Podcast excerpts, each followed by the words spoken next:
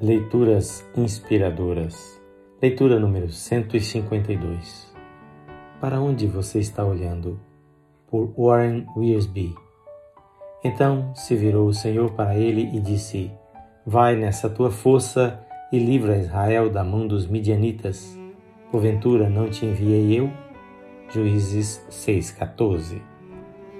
Se fôssemos vizinhos de Gideão, jamais teríamos suspeitado de que um dia ele seria um grande general e um juiz famoso em Israel. Mas foi exatamente o que aconteceu. Quando estava malhando trigo no lagar, Gideão surpreendeu-se ao ouvir o Senhor chamá-lo de homem valente. Juízes 6:12. Seus amigos devem ter se espantado com a coragem que ele teve para destruir o altar de Baal e erigir um altar ao Senhor e depois reunir um pequeno exército para derrotar os midianitas. Qual foi o segredo dessa extraordinária transformação? Ele foi enviado por Deus e confiou em suas promessas. A questão não é saber quem somos ou o que podemos fazer, mas saber que fomos enviados por Deus. No entanto, no início desse encontro com Deus, a falta de fé desse homem quase arruinou tudo. Se o Senhor é conosco, por que nos sobreveio tudo isso? E que é feito de todas as suas maravilhas? Porém, agora o Senhor nos desamparou. Verso 13. O erro de Gideão foi olhar para as suas circunstâncias em vez de olhar para Deus e obedecer-lhe. Não há obstáculos para o nosso Deus soberano, porque para ele tudo é possível. Quando vivemos pela fé no Deus vivo e verdadeiro, não fazemos perguntas, confiamos nas promessas. Então Gideão olhou para si mesmo e ficou mais desanimado ainda. Ai, Senhor meu, com que livrarei Israel?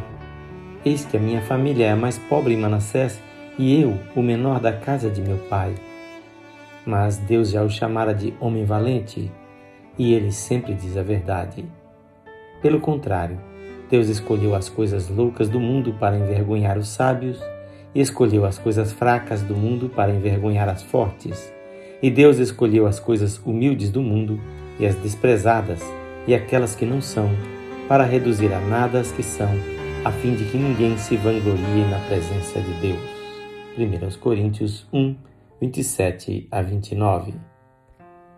Gideão tinha as qualificações e nós também temos.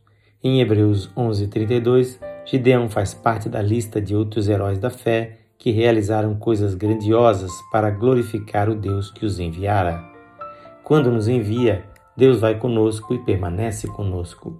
A promessa de Deus, serei contigo, sustentou-os e pode sustentar-nos hoje.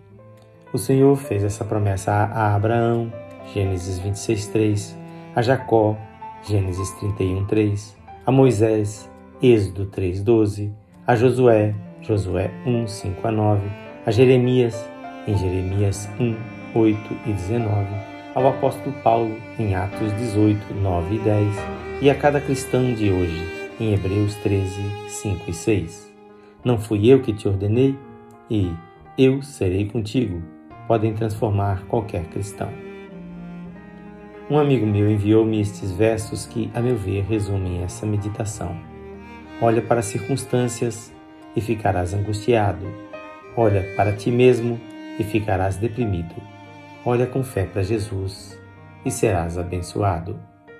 Portanto, corramos com perseverança a carreira que nos está proposta, olhando firmemente para o Autor e Consumador da fé, Jesus.